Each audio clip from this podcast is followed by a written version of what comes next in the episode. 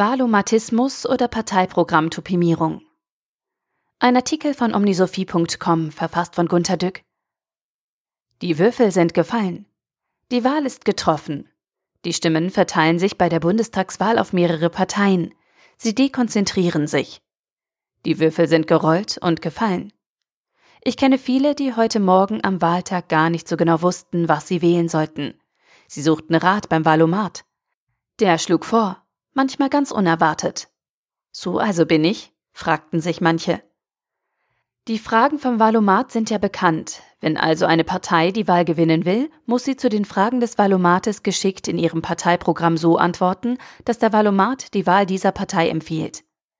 Ich weiß ja nicht, was die Parteien da so machen, aber ich könnte sagen, was ein nüchterner Mathematiker wie ich anstellen könnte und würde, wenn er keine Moral hätte. Mathematiker haben aber leider zu oft eine Moral und Politiker verstehen nichts von Mathematik. Daher ist es unwahrscheinlich, dass so gehandelt wird, wie ich mir das denke.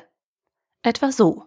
Fast alle Unternehmen haben Spezialkräfte, die nichts anderes tun, als Nachhaltigkeitsberichte, Agilitätsvorhaben, Corporate Social Responsibility Projekte, Gleichstellungsprospekte und Handelsbilanzen zu pimpen. Es gibt also eine große Erfahrung, Unternehmen in allen Aspekten gut herauszustellen, ohne eigentlich in der Sache viel tun zu müssen. Die Investoren wollen auf ihre Fragen hochbefriedigende Antworten. Die bekommen die dummen Aktionäre auch, egal welches Unternehmen wo wozu was produziert. Kennen Sie den unter Kapitalanlegern berüchtigten Aphorismus des Bankers Karl Fürstenberg? Aktionäre sind dumm und frech. Dumm, weil sie Aktien kaufen und frech, weil sie dann auch noch Dividende haben wollen. Diese saubere Argumentationslinie kann ja auch für die Politik verwendet werden. Wähler sind dumm und frech. Dumm, weil sie diese Partei wählen und frech, weil sie dann auch noch die Erfüllung der Versprechen von ihr erwarten. Ich erkläre es etwas abstrakter. Es geht um das Topimieren, das inverse Optimieren. Beim Optimieren versucht man, die beste aus vielen oder allen Möglichkeiten herauszufinden.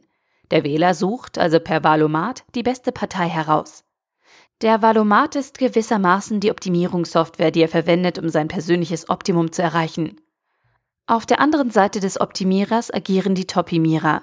Sie sind bemüht, die von ihnen selbst angebotene Möglichkeit als beste für möglichst alle Optimierer herauszustellen. Die Topimierer stellen ihren Status quo als Top hin. Zum Beispiel, das Unternehmen zeigt seine Schokoladenseite oder putzt sich für die Aktionäre heraus. Und ebenso topimieren die Parteien ihr Wahlprogramm derart, dass es beim Valomat als das Beste erscheint. Daher sind nun alle Parteien für Gerechtigkeit oder für Fortschritt, ja sogar für Digitalisierung. Echt? Digitalisierung? Wo wir doch alle wissen, dass sie im Bundestag ihre alten PCs zum Virenzüchten nutzen und später an Museen verkaufen. Aber der Valomat-Algorithmus bekommt nur ausgesprochen artige Antworten aus dem Parteiprogramm. Alles klar? Die Würfel rollten und sind nun gefallen, weil wir uns zufällig für irgendwelche sorgsam geplanten Parteitop-Antworten entschieden haben. Ich habe eben noch einmal den Valomat geärgert und überall neutral angeklickt.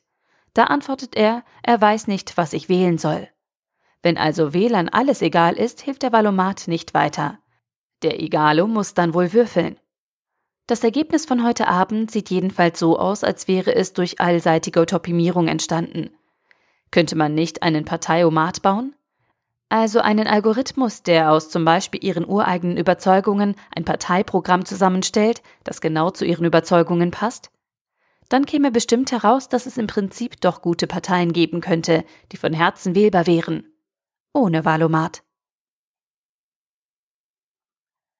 Der Artikel wurde gesprochen von Priya, Vorleserin bei Narando.